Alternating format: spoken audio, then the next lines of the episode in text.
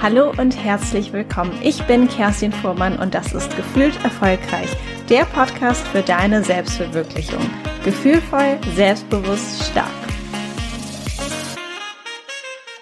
Endlich steht fest, wann der neue Berufsklarheit-Kurs stattfindet. Und zwar vom 11. Januar bis zum 21. März, sodass du die kalten Monate im neuen Jahr noch nutzen kannst, um herauszufinden, was dich beruflich wirklich glücklich macht und dann mit voller Klarheit in den Frühling nächstes Jahr starten kannst.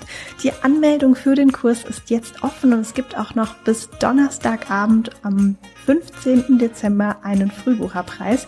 Schau gerne vorbei auf kerstinfuhrmann.de slash Berufsklarheit-Kurs. Habe ich dir aber auch wie immer in den Show Notes verlinkt.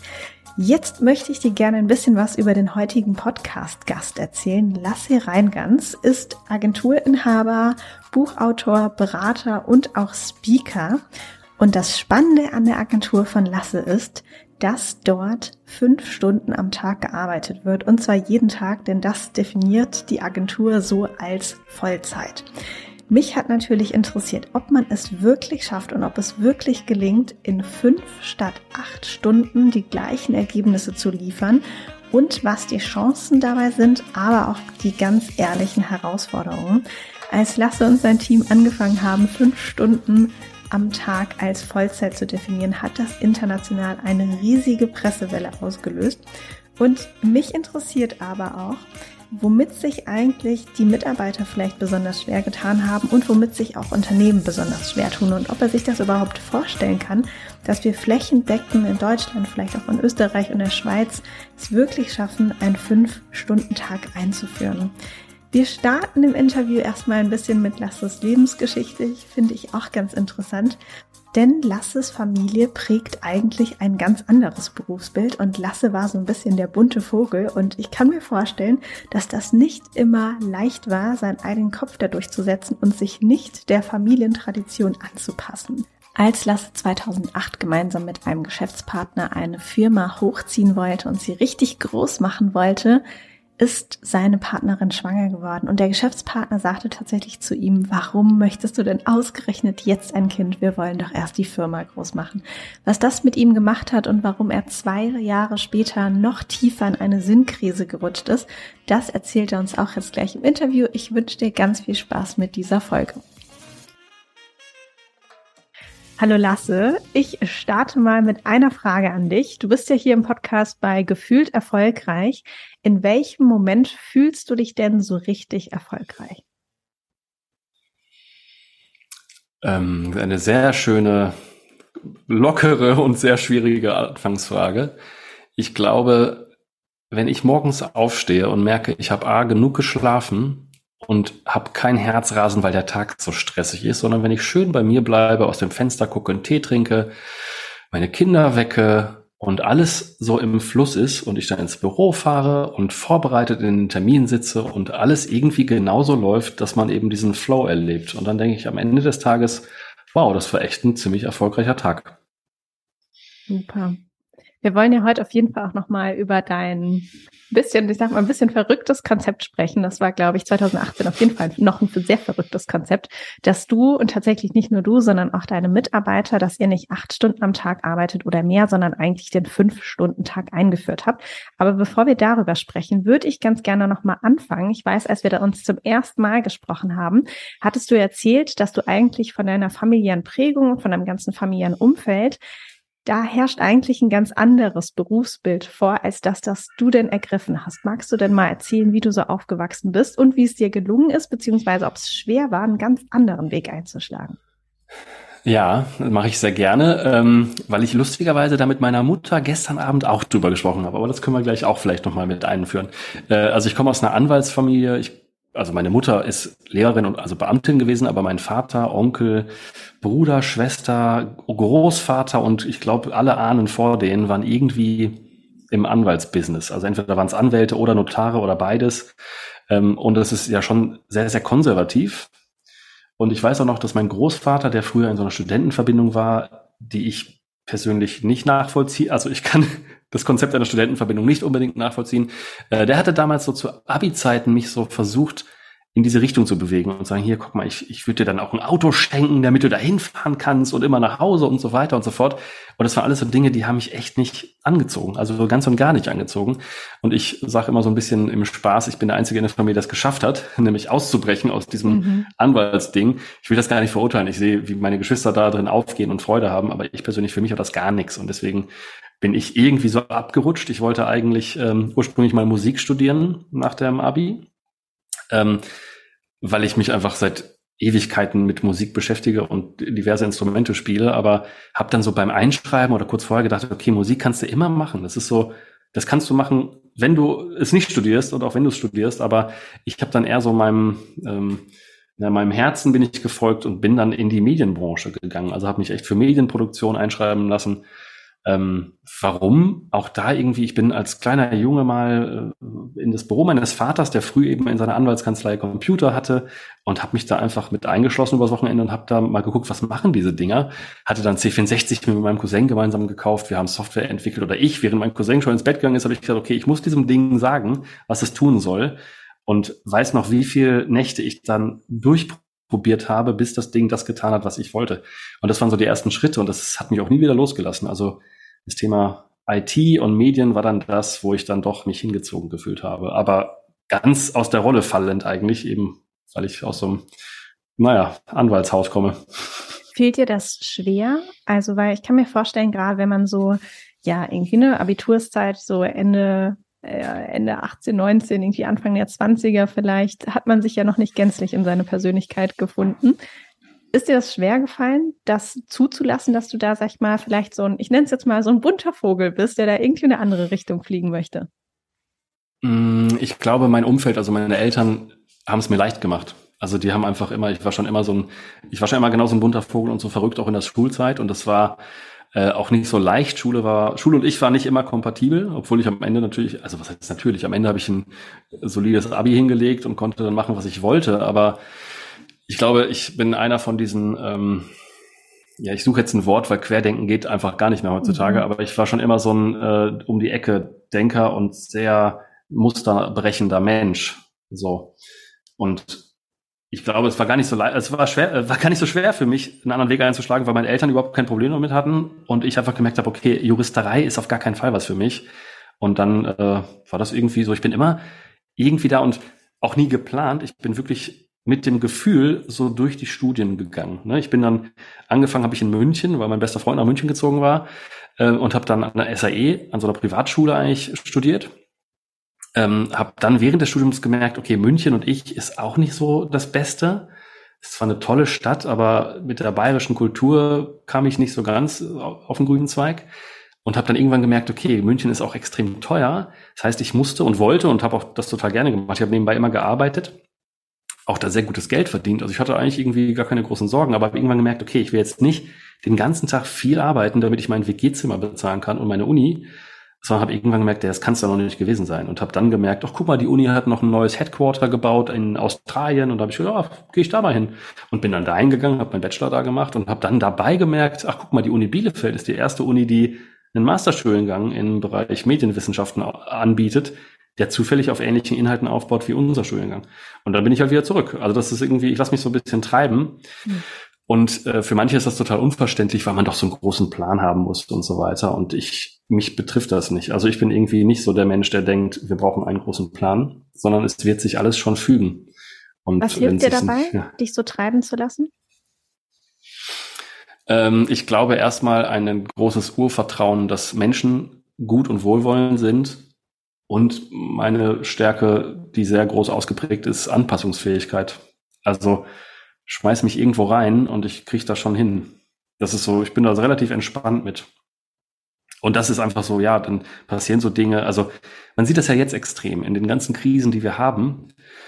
Also die globalen Krisen, ne, Klimakrise und Krieg in Europa und so weiter, das sind ja extreme Unsicherheiten. Die betreffen uns alle und ich sehe in meinem Umfeld, okay, das macht alle wirklich wild. Also in allen Unternehmen, die wir beratend begleiten oder auch bei Menschen im Freundeskreis. Ey, wir haben alle große Angst. Also es ist wirklich, da ist so viel vor uns, wo keiner weiß, wie lösen wir das. Und ich habe gestern, jetzt komme ich wieder zu meiner Mutter, zu gestern Abend, ich habe gesagt, ja, uns bleibt gar nichts anderes übrig, als das anzugehen. Egal was da ist, wir müssen ja damit Umgang finden, sonst könnten wir uns direkt erschießen. Und irgendwie ist das so, also ich habe ja nicht das Ziel bei der Uni jetzt nochmal, um da wieder hinzukommen, ich habe nicht das Ziel gehabt, ich will ganz schnell ganz reich werden zum Beispiel. Das ist auch so ein Konzept, das für mich auch nicht so reizvoll ist, sondern ich wollte einfach immer genau das machen, wo gerade ich extrem viel Freude dran habe. Mhm.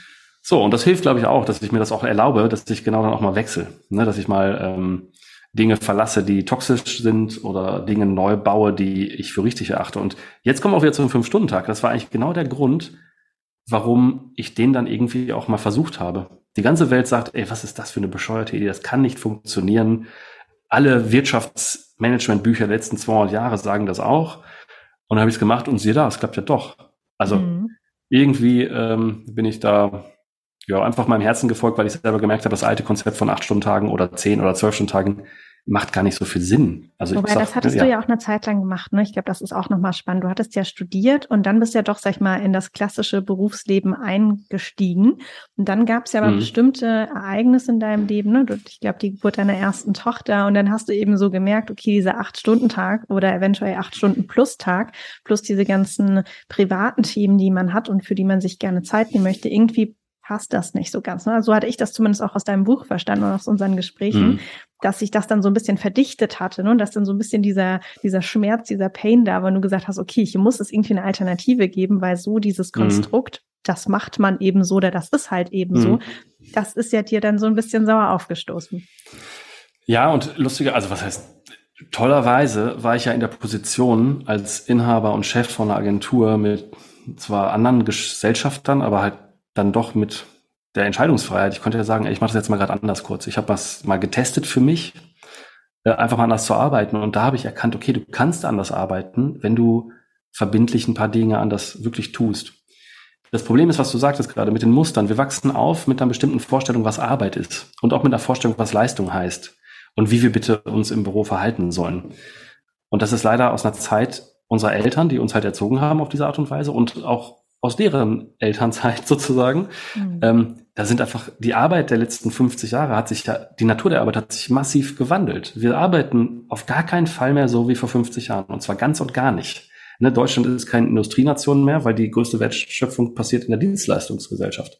Und Dienstleistung heißt, es gibt keine repetitiven Prozesse, die immer gleiche Arbeit erfordern, sondern wir müssen alle mit unserem Hirn, mit unserem Menschsein, mit unseren Stärken irgendwie Wertschöpfung bringen das Konzept von Arbeitszeit und Arbeitsort und diesem Prozessdenken und auch dem Hierarchiedenken ist halt, ist halt überholt. Aber dennoch glauben wir, so wäre das. Und das heißt, wir haben auch immer noch dieses, diesen Irrglauben, dass eine Stunde x Leistungen bedeutet. Und zwei Stunden also zweimal x Leistung und drei Stunden dann dreimal x und zwölf Stunden halt zwölfmal x. Und das ist halt Quatsch.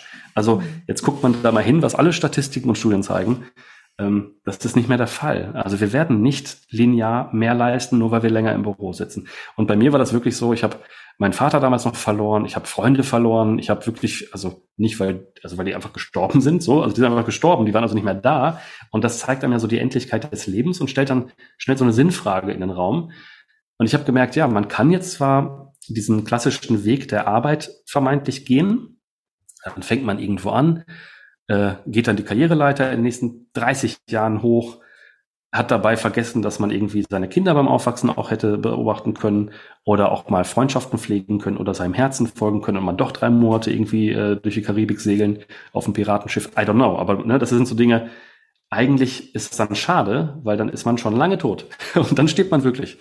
Ähm, und das war für mich so, also diese Erkenntnisse mit Geburt der Tochter, Verlust vom Vater und gleichzeitig die Reflexion meiner eigenen Arbeitstage, das war nicht sinnvoll. Also ich stand oft im Büro lange, klar, als Chef, weil auch vermeintlich da so ist, ja, du musst es ja zeigen, dass du super geil hier abhasseln kannst und der, der Beste und Größte und Tollste bist. Ähm, lustigerweise habe ich mich, wie auch viele in Büros, mittags zum Beispiel dabei erwischt, ey, nach so einem Mittagsessen, Mittagessen, da bist du nicht leistungsfähig. Und können wir das mal bitte einfach thematisieren und ehrlich damit umgehen und zeigen, ja, wir haben eine Stunde gerade, da können wir nichts tun. Wieso nimmt man die Stunde nicht und legt sich zu Hause ins Bett oder aufs Sofa oder geht in den Wald oder macht Sport oder geht schwimmen oder keine Ahnung? Ja, weil das dann so aussieht, als wäre man faul und würde nicht Leistung liefern wollen für den Arbeitgeber. Und diese ganzen Muster und Konzepte, die muss man einfach hinterfragen. Ne? Und auch dieses, wir können acht Stunden arbeiten. Ja, Pustekuchen, das natürlich kann man mal zehn Stunden richtig super performen. Man kann auch mal die ganze Nacht durcharbeiten und kann wirklich geile Ergebnisse leisten. Das gibt's, natürlich gibt's das, aber das ist nicht der Regelbetrieb und das geht halt nicht immer. Mhm. Und man muss da einfach mal offen mit umgehen und einfach mal gucken, was ist denn wirklich wichtig und wie können wir Arbeit so machen, dass die für alle sinnvoll geleistet werden kann und dennoch die Menschen nicht kaputt gehen. Und das kommt jetzt zu meinem letzten Satz und dann höre ich wieder mit diesem ewig langen Monolog auf. Ähm, wir sehen an den Statistiken zu Burnout-Raten, dass die seit 20 Jahren exorbitant steigen es gibt so viel Burnout und die dauern auch jeweils alle immer viel länger als noch vor 20 Jahren. Das heißt, wir haben mehr Fälle und die dauern länger. Das führt zu unglaublichen Kosten. Also jetzt mal für die BWLer unter uns hier, ne? Das kostet ein Schweinegeld. Und woher kommt das? Ja, das kommt nicht unbedingt aus der Arbeitswelt, sondern aus der Überforderung zwischen Arbeit und Lebensrealitäten von allen Einzelnen. Weil die Arbeit sich verändert hat, was ich eben meinte, aber auch das Leben sich verändert hat. Es ist alles viel teurer geworden, es ist alles viel schneller geworden. Wir sind immer online, wir sind immer erreichbar. Wir haben 35 Kanäle, auf denen wir erreichbar sind. Wir können zu jedem Zeitpunkt Musik abfragen, was wir auch immer hören wollen auf Spotify. Wir können Netflixen, Disney Plusen, wir können äh, Visa alle heißen. Also wir können halt alles immer sofort bekommen. Und wenn wir in Hamburg leben und mit Gorillas oder Flink uns jeden Scheiß in zehn Minuten nach Hause liefern lassen, das hat ja auch Wirkung auf uns. Das hat ja auch eine, ein Erleben der Realität und das hat Auswirkungen auf, wie wir selber in der Realität sein müssen. Und vermeintlich, wenn du mir eine Mail schreibst, muss ich halt sofort antworten. Und diese ganzen Sachen zusammen in einem großen Topf führen dazu, dass es eine völlige Überforderung ist der Gesellschaft. Und das führt dazu, dass das System, wie ich das gerade erlebe, und ich sehe, da haben wir Momentum gerade auf diesem Thema anders arbeiten, ähm, ja, das führt dazu, dass die Systeme kollabieren. Und jetzt habe ich echt lange erzählt, ne? Es tut mir leid. das war ja alles sehr spannend. Das war ja alles sehr spannend. Ich glaube, da können sich auch gerade wirklich viele mit identifizieren, weil es, glaube ich, so ziemlich allen Menschen so gibt, weil einfach natürlich auch die Thematik gerade da draußen, du hast es ja schon angesprochen, mit den großen Krisen, mit der Pandemie, einfach auch sehr groß ist und auch Kapazität von uns bindet. Und dann müssen wir noch das Arbeitsleben, das Privatleben, alles unter einen Hut bringen. Kannst du uns vielleicht noch mal ein bisschen erklären, wie das Setup war? Und dann können wir vielleicht noch mal ein bisschen reingehen in diesen Übergang. Ne? Wie schaffe ich es, acht Stunden und vor allem auch den Arbeit, äh, den, den Arbeitsaufwand und die, den Output in fünf Stunden zu packen? Was hat denn eure Agentur gemacht? Wie viele Leute wart ihr da? Was war so das Setup? Ja, also ich habe in diesen, in diesen Erkenntnissen, die ich an mir gesehen habe, in der alten Agentur, habe ich gemerkt, okay, die Arbeit macht nicht mehr so Sinn und habe dann nach einem Jahr äh, hat es dann geknallt bei uns und wir haben festgestellt, okay, hier müssen, wir müssen uns hier anpassen, so. Und ich bin am Ende ausgestiegen, ein Jahr später. Ausgestiegen heißt, wir waren zu viert, ich habe meinen Anteil verkauft, hatte dann die Chance, mit erstmal so ein bisschen Geld im Garten rumzuhängen und zu überlegen, was willst du denn jetzt tun? Und hat auch, das war auch anstrengend, so Trennungen sind ja immer anstrengend, wenn man das irgendwie äh, vernünftig machen will. Ähm, hatte also auch eine erfahrene Erschöpfung so. Also ich war echt kaputt und habe gedacht, jetzt machst du erstmal einen Monat nichts und guckst mal, was passiert. Und habe aber nach zwei Tagen gemerkt, ja, ja, einen Monat nichts tun ist nichts für mich. Und was willst du denn jetzt tun? Also auch die Frage, was ist wirklich, wo kann ich meine Stärken wirklich in Wirksamkeit umwandeln? Und hatte dann die Chance, die sich durch Zufall ergeben hat, hier eine Agentur zu kaufen, die halt äh, am Markt sozusagen verfügbar war. Und das waren zwölf Leute.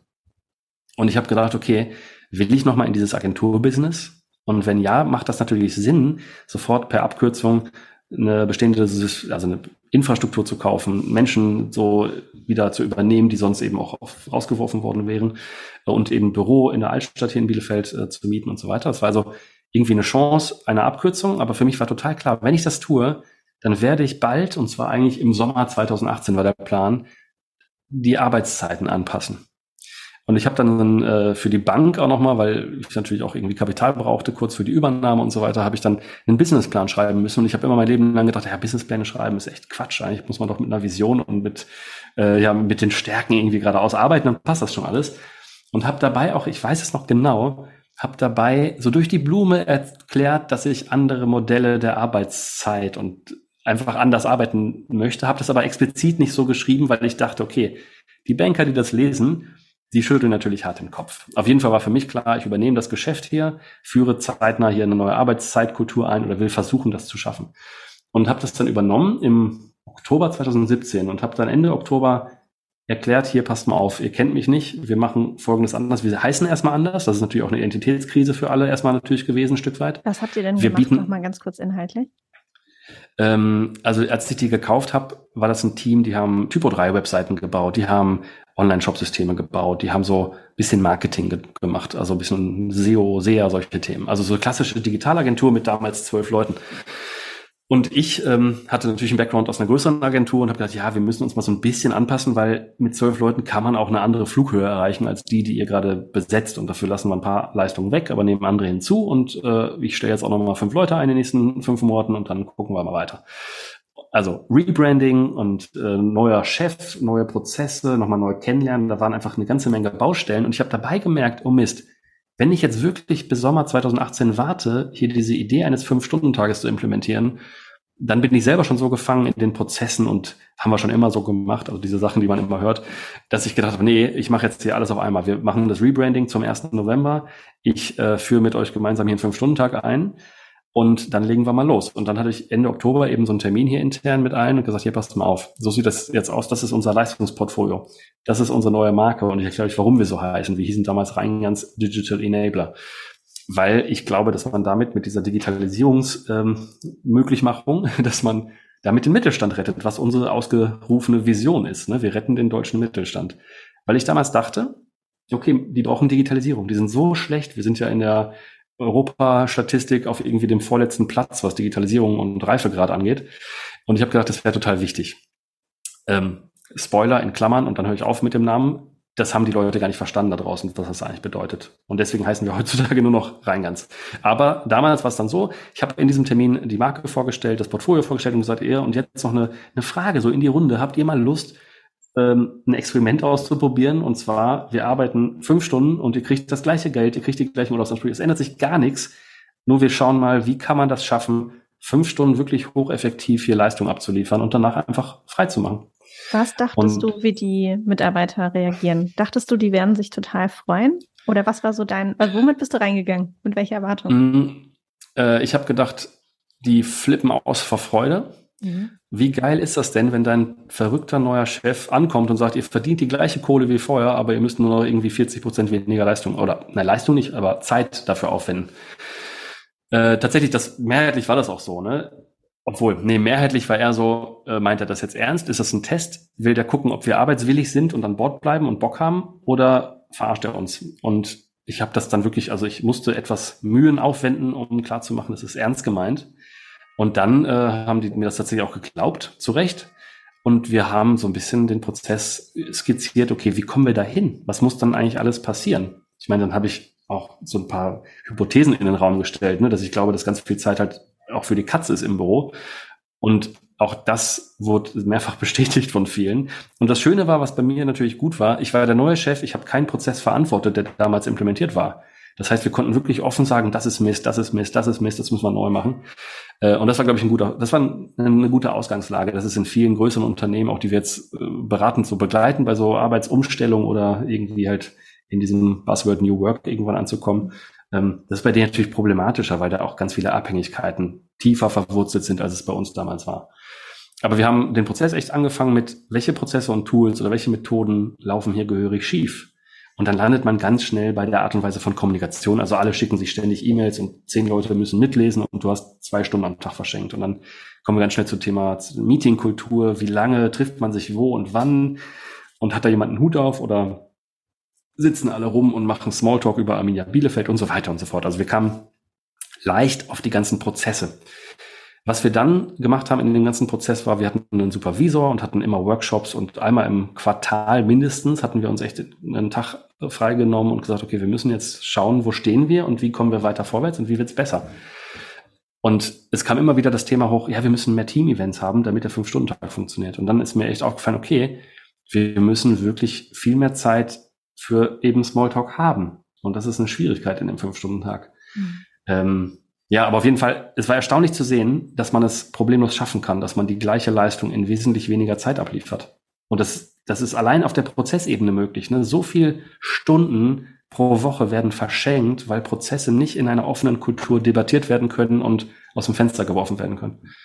Wie haben denn eure genau. Kunden darauf reagiert? Weil das ist ja auch nochmal was anderes, wenn man jetzt vielleicht nicht mehr von 9 bis 18 Uhr jemanden erreichen kann, sondern eben nur vielleicht fünf Stunden am Tag.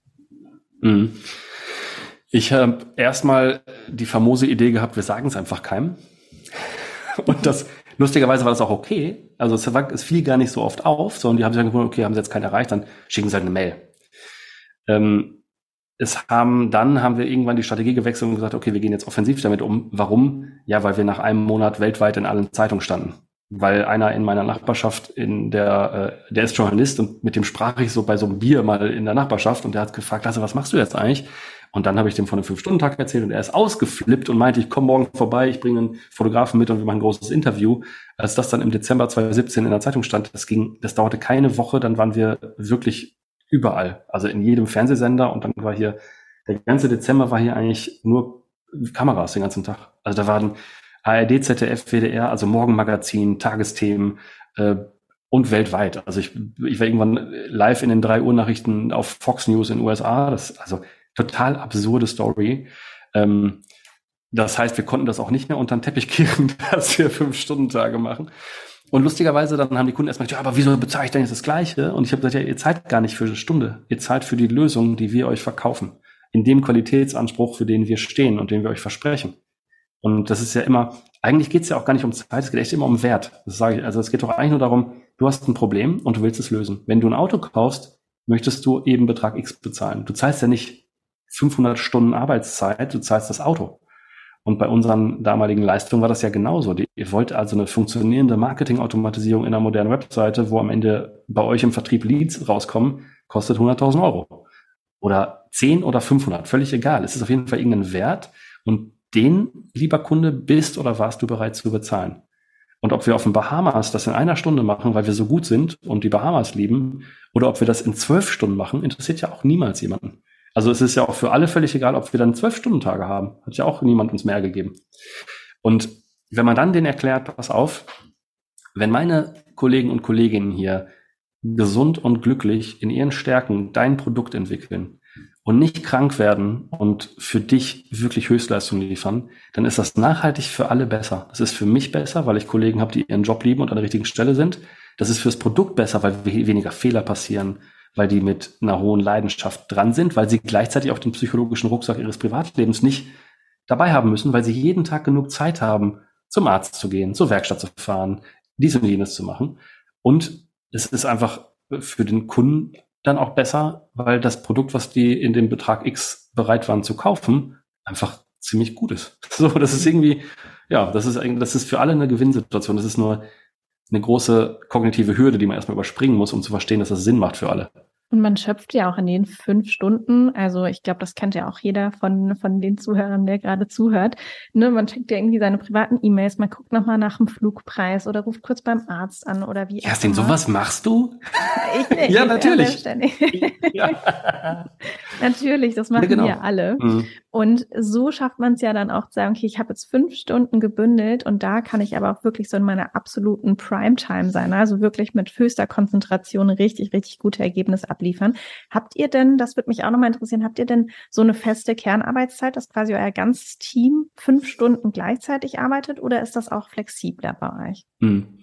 Also wir hatten angefangen mit acht bis eins. Das haben wir gemacht, um mögliche Latenzen, die auftreten, in der Beantwortung von wichtigen Fragen zu vermeiden. Wir waren alle hier, wir waren alle im Büro, wir waren alle von acht bis eins hier und es haben auch zu Recht manche Zeitungen so als Old Work betitelt, weil komplett krasse Strukturen und Verbindlichkeiten.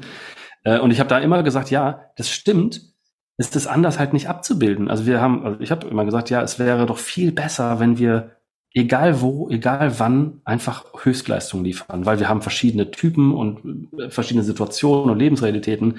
Es gibt Frühaufsteher, es gibt Nachteulen, es gibt Menschen mit Kindern, ohne Kinder, es gibt Menschen, die keine Ahnung was. Also es gibt einfach so viele verschiedene Typen und das ist auch wieder so ein Ding. In der Industrialisierung früher, in diesen repetitiven Prozessen, war das völlig schnurzpiepe, ob du Kinder hast, ob du auf dem linken Auge blind bist oder ob du halt Französisch oder Spanisch sprichst. Du sollst an die Maschine und der Prozess war total klar und pro Stunde hast du in der Taktung X fünf Produkte gebaut. Und das ist alles anders. Und ich habe immer gesagt, es wäre total gut, wenn Organisationen in der Lage wären, das abzubilden, dass remote und flexibel gearbeitet werden kann. Das war damals aber nicht möglich.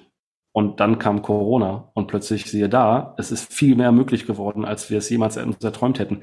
Und seitdem, wir haben dann direkt Anfang von Corona, habe ich sehr früh alle hier ins Homeoffice geschickt, weil ich, ich habe gesagt, ey, wir haben, wir hatten schon damals lange Teams im Einsatz und haben halt wir sind komplett, also wir können egal wo immer arbeiten, weil wir sind hoch durchdigitalisiert und bei uns gibt es keine manuellen äh, Faxe, die irgendwer schicken muss. Das heißt, wir können egal wo arbeiten.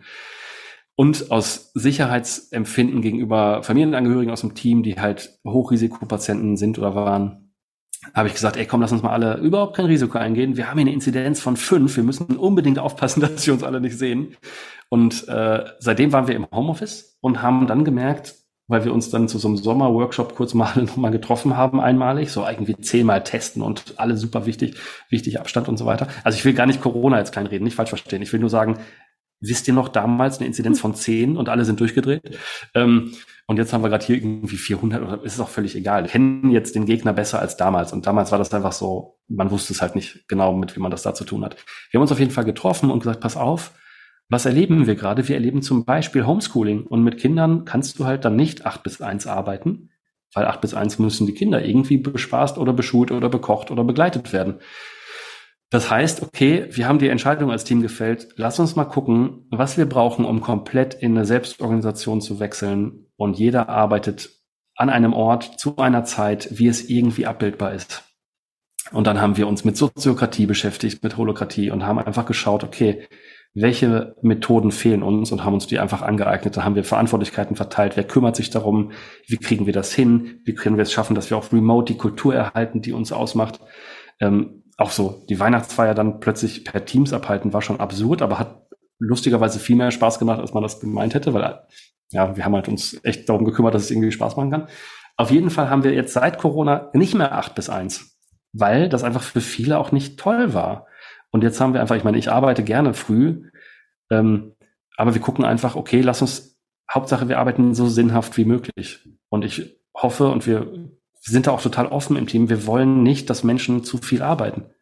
Weil wir wissen, oder ich weiß, und das Team weiß es eigentlich auch, aber jeder hat ja einen anderen Stand und Erfahrungswert. Ich weiß, was das für negative, langfristige Folgen mit sich bringt, wenn Menschen entweder begründet in ihren eigenen Mustern immer so viel leisten wollen oder wenn einfach der Druck von außen groß ist und man meint, ja, das muss ich jetzt auch noch machen. Und da hatten wir jetzt Freitag hatten wir ein Team-Event, da habe ich echt klar gesagt, hier, man muss, man kann immer arbeiten. Es ist, es ist ja so, es gibt immer was zu tun, man kann immer mehr Umsatz machen, aber das ist nicht, als Chef von mir ganz klare Aussage, es ist nicht mein Ziel, dass wir immer mehr Umsatz machen. Wir brauchen Umsatz, ja, und zwar mehr als Ausgaben, damit wir hier positiv in die, Vor in die Zukunft arbeiten können, ja. Aber es muss nicht immer jeden Monat ein Umsatzrekord eingefahren werden. Es wäre mir wichtiger, wenn ihr Dinge vertagt, ablehnt und dann einfach dabei glücklich und gesund bleibt. Ne? Oder gefühlt erfolgreich. genau so.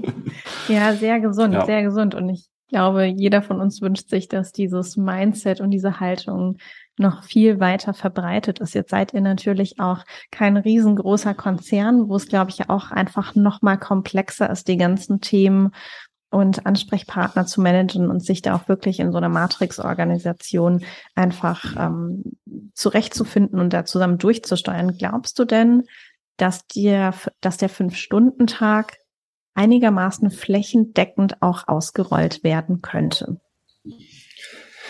Also eine lustige Anekdote, als wir so groß in der Zeitung waren, so Anfang 2018, und lustigerweise, es hört gar nicht auf. Ne? Also wenn der Podcast rauskommt, dann gab es einen großen Bericht im Handelsblatt, der kommt jetzt, glaube ich, genau morgen raus, aber ich weiß jetzt nicht, wann die Folge rauskommt. Deswegen ist, ist die Presse ist immer noch da und es ist immer noch absurd und immer noch international auch. Also es gibt immer wieder Anfragen aus der ganzen Welt eigentlich.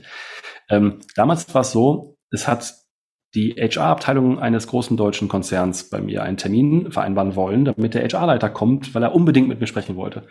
Und der hat direkt gefragt, fand ich sehr sympathisch. Erstmal direkt gefragt, ob wir uns duzen können, fand ich sehr lustig. Zweite Frage, Lasse, wie kannst du so ehrlich sein, der Welt zu erklären, dass ihr fünf Stunden arbeitet? Ich weiß, als Chef von zigtausend Menschen, es arbeitet niemand länger. Also es tun alle immer so, als würden die super geil produktiv sein, aber nein, es ist de facto nicht normal. Und das fand ich ganz cool. Das heißt, ich glaube, ähm, der Fünf-Stunden-Tag, der kann als Referenz durchaus für so viele Bereiche gelten. Vielleicht sogar als Heilmittel für Missstände in so vielen Bereichen. Ne? Ich meine, jetzt guckt man mal in Pflege und in den ganzen riesen Fachkräftemangelbereichen, die überall jetzt gerade massiv durchschlagen. Ne? Wir haben irgendwie gerade fast 900.000 offene, unbesetzte Stellen in Deutschland. Und die Arbeitslosen, die wir haben, die können das auch gar nicht füllen. Ne? Also das ist ja dann oft so das Totschlagargument, ja, aber die Arbeitslosen, nein, es gibt einfach Menschen, die können das halt dann nicht. Ähm, aber ich glaube, man könnte halt Jobs attraktiver machen und die Qualität der Arbeit massiv steigern und dann auch das persönliche Glücksempfinden bei diesen Jobs, sodass auch Menschen sich wieder für Jobs bewerben, die gerade nicht so von Bewerberansturm ähm, gezeichnet sind. Das heißt, ich glaube grundsätzlich, wenn man allein diese Prozessebene betrachtet, auch in der Pflege besonders, wenn man da mal reinguckt und wir begleiten äh, so ein paar ähm, größere Unternehmen, die eben in der, im Pflegebereich unterwegs sind, da gibt es so viel alte Prozesse und alte Systeme, die wirklich Menschen bei der Arbeit behindern. Die brauchen so viel Zeit, weil nicht digitalisiert ist, was digitalisiert werden kann. Und dann kommen wir zum Thema dieses Zusammenhalts der Beziehung, der Kultur der Arbeit. Es gibt halt dann noch Götter in Weiß. Ich will jetzt nicht alle Ärzte schlecht machen. Ich kenne ganz tolle Ärzte, aber es gibt halt dieses Götter in Weiß-Ding, diese heftigen Hierarchien, diese heftigen Machtstrukturen, die beeinflussen Arbeitseffektivität durchaus auch. Und die bearbeiten, äh, die beeinflussen auch den Fachkräftemangel, weil wenn du jetzt mittlerweile im Internet gucken kannst, und da gibt's ja Kununu, Glassdoor und wie sie alle heißen, du kannst ja sehen, wie die Stimmung ist. Warum sollten dann Menschen ähm, mit Freude sich bewerben in diesen Bereichen, wenn sie sehen, ja, Kultur Mist, äh, Bezahlung Mist, Prozesse scheiße, da geht doch auch keiner dahin. Das heißt, es gibt so viele Hausaufgaben zu machen und der Fünf-Stunden-Tag kann eine Möglichkeit sein, Arbeit besser zu machen, weil die Menschen nämlich in ihrer Freizeit, und das ist eine Sache, die habe ich mit Staunen wahrgenommen bei uns, wenn du Menschen in einem Job hast, den sie lieben, wo sie ihre Stärken haben und ihre Talente ausspielen können, dann ist der Job auch nicht um eins vorbei. Und ich meine das gar nicht so. Viele meinen das halt negativ, dass, dann beuten die ihre Leute aus, weil die wissen, die arbeiten ja doch mehr. Ich habe gesehen, mit was für einer Freude die manchmal Dinge machen, die, sie, die ich nicht erwartet habe und die sie aber persönlich mit, mit Glück überströmen, die bilden sich fort. Die haben geile, innovative Ideen, kommen damit am nächsten Morgen ins Büro und sagen, ey, ich hatte gestern die geilste Idee beim Laufen gestern Abend. Folgendes. Und dann denkst du, okay, krass, das ist eine Schaffenshöhe, die wir hier freilegen und erreichen. Das ist nur möglich, weil die Raum und Zeit im Kopf hatten. Weil die nämlich nur bis eins im Büro saßen. Und ich glaube, das ist also nicht nur so, wir müssen echt diesen Faktor Zeit wegschmeißen. Wir müssen Menschen empowern, so zu arbeiten, wie sie selber als erwachsene Personen merken, wie sie wirklich Leistungen liefern können und ihnen den Job anbieten, wo die Stärken zum Tragen kommen und wo sie halt das tun dürfen, wo sie wissen, wo sie brillieren. Und das ist echt das, wir versuchen das gerade natürlich für unsere Kunden irgendwie im Beratungsgeschäft hinzukriegen, dass man wirklich rollenbasiert, stärkenbasiert, mit Freude und in einer guten Kultur Arbeit leisten kann, weil dann auch allen plötzlich egal wird, wann und wo sie arbeiten und weil plötzlich Leistungsfähigkeit freigelegt wird, die nie denkbar war vorher. Hm. Also ähm, Antwort, ja, es wäre viel mehr möglich, als 90 Prozent der Menschen da draußen glauben, was möglich ist.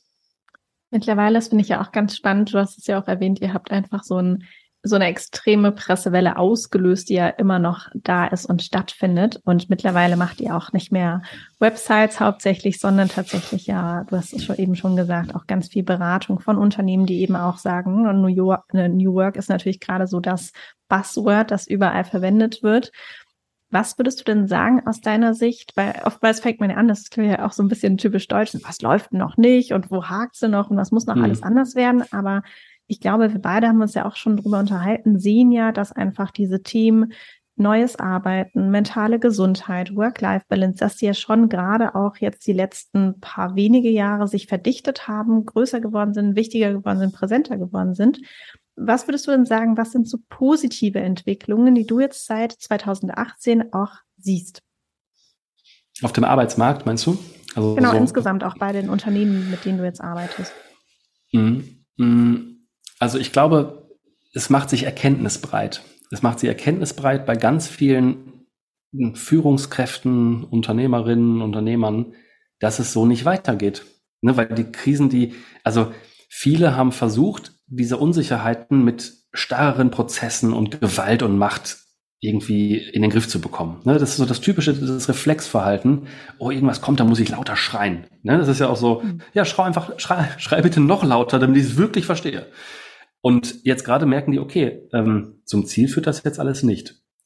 Und das ist wirklich, die sind erstmal durch die persönlichen Krisen, die sich daraus entfalten bei den Menschen, sind die zwangsläufig offener, sich mal andere Sachen anzugucken. Und ich habe da eine Anekdote auch in einem Unternehmen, was wir jetzt auch tatsächlich beratend begleiten.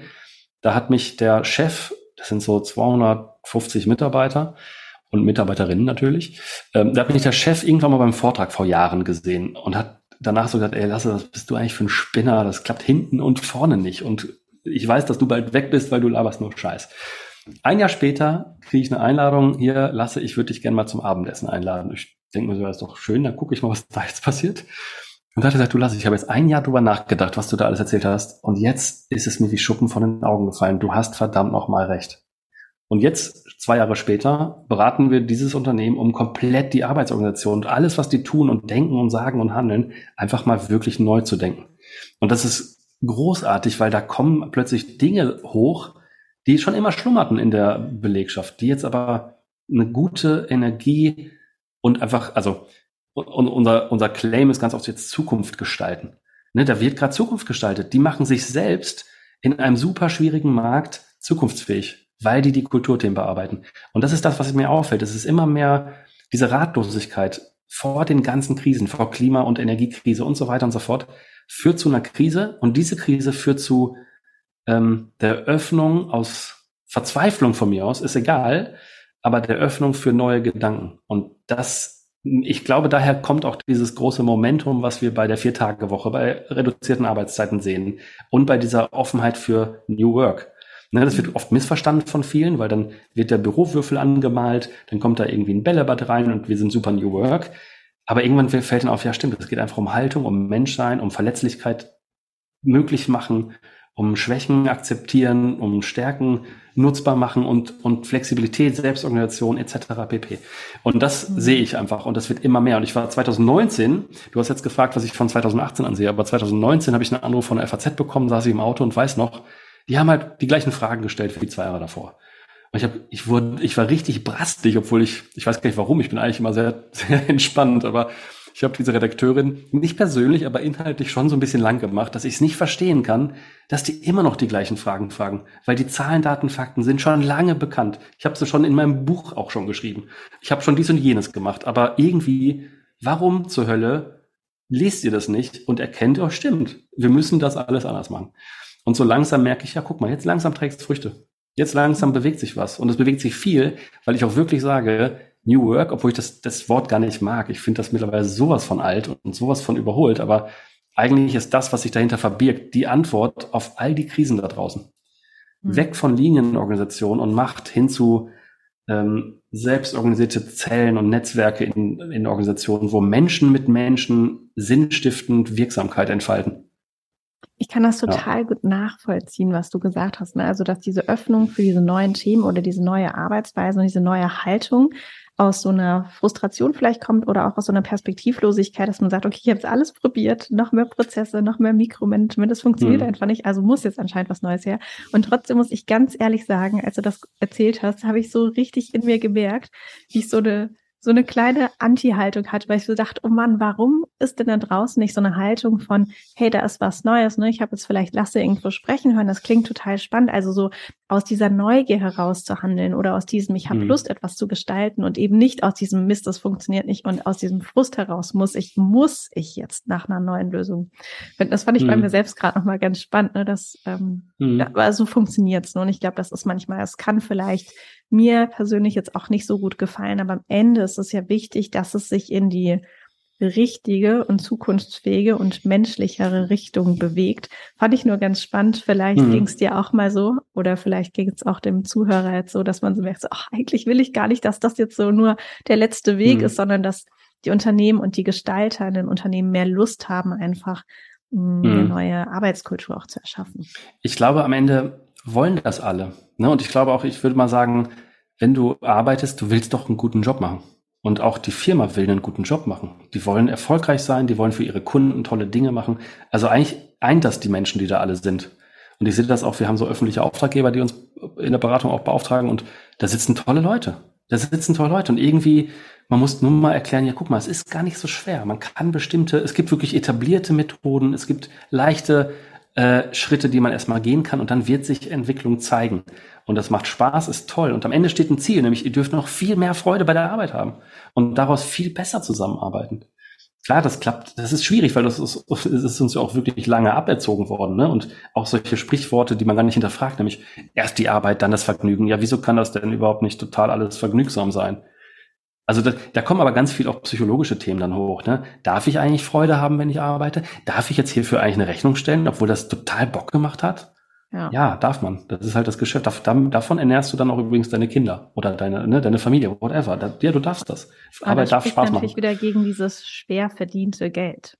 Was der auch ja, so, ne, natürlich, ne? das schwer verdiente so Geld. Ja, ja. Das schwer verdiente Geld, ja. Mhm. Genau, es gibt so viel Sozialisierung dahinter, das ist halt einfach dann schwierig. Und auch, was gerade auch noch schwierig ist in der Zeit, ähm, um so eine Transformation von Linienorganisationen hin zu so einem Netzwerk zu machen, das ist halt ein wirklich ein doch anstrengender Weg auch. Ne? Na klar, es gibt Einzelschritte, die sind schön und machen Spaß, aber es ist auch eigentlich dann doch schwer. Warum? Weil du halt eigentlich etablierte Prozesse, die Geld bringen in größeren Unternehmen, du musst ja erstmal alles aufbrechen.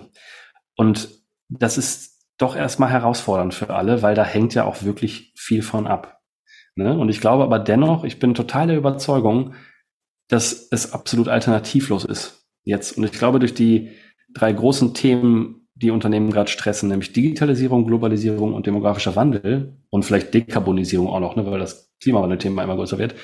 Ähm, ich glaube, alle Antworten liegen darin, die Unternehmensstruktur anzupassen und die Kultur anzupassen und das Arbeitsumfeld anzupassen. Und wenn man es nicht tut, dann wird man dadurch eh vom Markt gedrängt, weil andere das können und andere sind dann schneller, besser, schöner anzusehen und so weiter und so fort. Mhm. Ja, was ich spannend finde, gerade wenn man auch nochmal auf dieses Thema guckt, man ist frei an seiner eigenen Arbeitszeitgestaltung. Für mich war das ja auch ein großer Beweggrund, eben raus aus dem herkömmlichen Angestelltenverhältnis zu gehen, zu sagen, ich bestimme, wann ich arbeite, mit wem und wie lange. Und trotzdem, ich weiß nicht, wie es bei dir ist, aber trotzdem viel und fällt es mir manchmal immer noch schwer, eben nicht zwingend acht Stunden am Schreibtisch zu sitzen und zu arbeiten, aber einfach, weil ich ja ne, zehn Jahre ungefähr Training hatte und so mhm. darin geübt bin, dass Arbeiten gleich acht Stunden leisten und arbeiten heißt. Mhm. Und es ist nicht ganz einfach, das fände ich auch nochmal spannend von dir zu erfahren, dann auch zu sagen, okay, nach fünf Stunden bin ich auch wirklich mit mir selbst fein und sage, ja, ich mhm. habe für heute genug gearbeitet und kann mich jetzt mit gutem Gewissen auch meiner Familie, meinen Hobbys, was auch immer widmen. War das bei euch mhm. ein Thema oder bei dir persönlich vielleicht auch? Ich glaube, ja, weil wir einfach das so verinnerlicht haben, ne, dass wir einfach irgendwie leisten heißt harte Arbeit.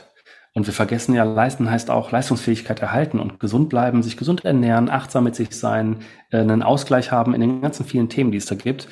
Und dieses Acht-Stunden-Ding ist ja auch so, ist es irgendeine Zahl. Irgendwer hat mal irgendwann gesagt, wir haben jetzt Acht-Stunden-Tage und zwar vor 100 x Jahren. Ne? Also das ist auch lustig und ich bin nicht 100% überzeugt, ob es stimmt, aber ich glaube, das kommt halt aus dem Dreischichtbetrieb, ne? dass wir 24 durch 8 mhm. teilen, damit immer schön da alles passiert. Ja.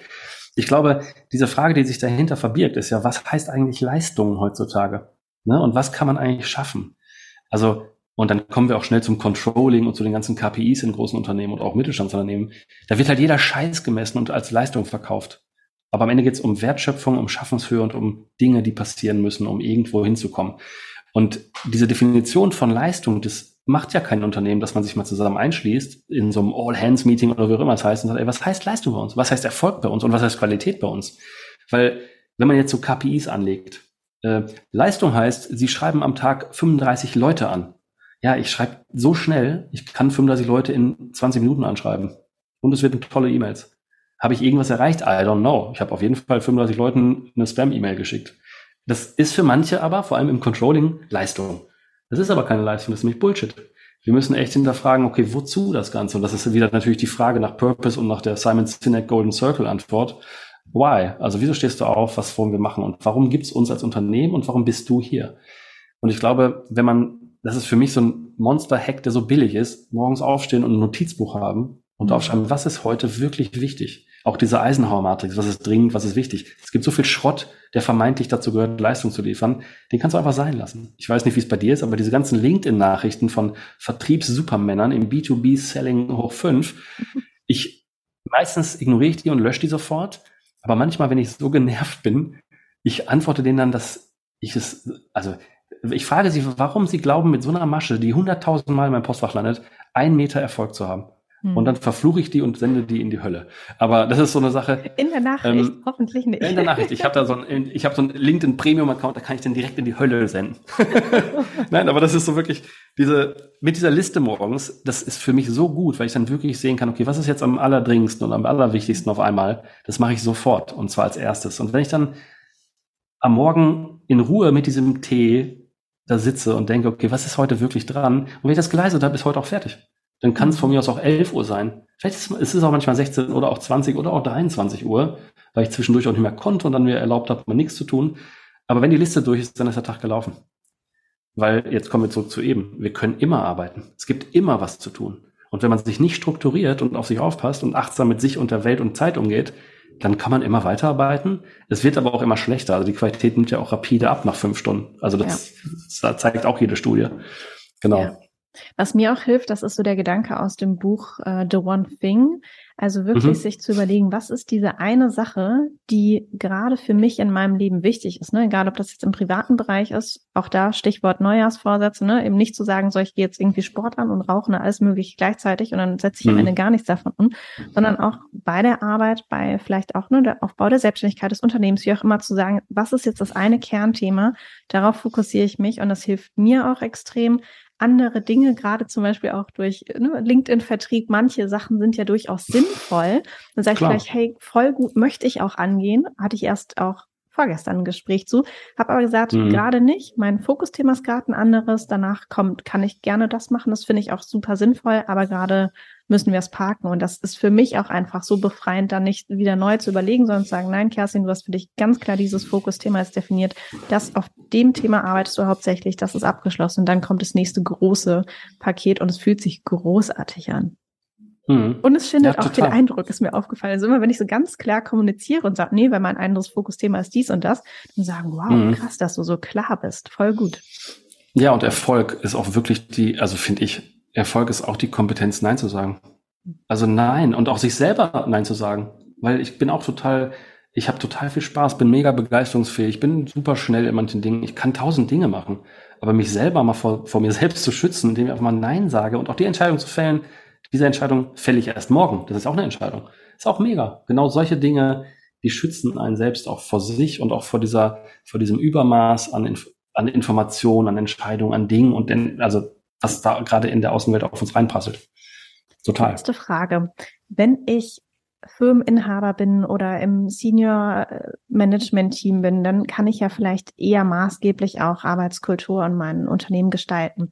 Was kann denn jemand machen, der ich sage jetzt mal, in Anführungsstrichen ganz normaler Mitarbeiter ist, vielleicht keine Führungsverantwortung ähm, hat, wie kann man denn vielleicht so diesen Gedanken und diese Haltung, die du ja einfach so wundervoll verkörperst, wie kann man das vielleicht auch so, so ein bisschen von unten in die Organisation mhm. reinbringen, wie man ja so klassisch sagt?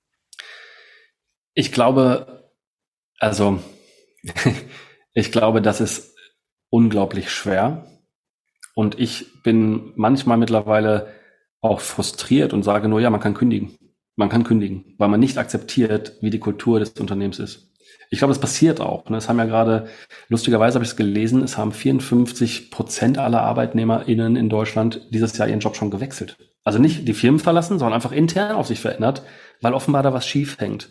Und in Corona gab es eine Umfrage, wo lustigerweise genau der gleiche Prozentsatz von anderthalbtausend Befragten oder so gesagt hat, auf die Frage, wie geht's nach Corona für dich weiter? Ja, neuer Job.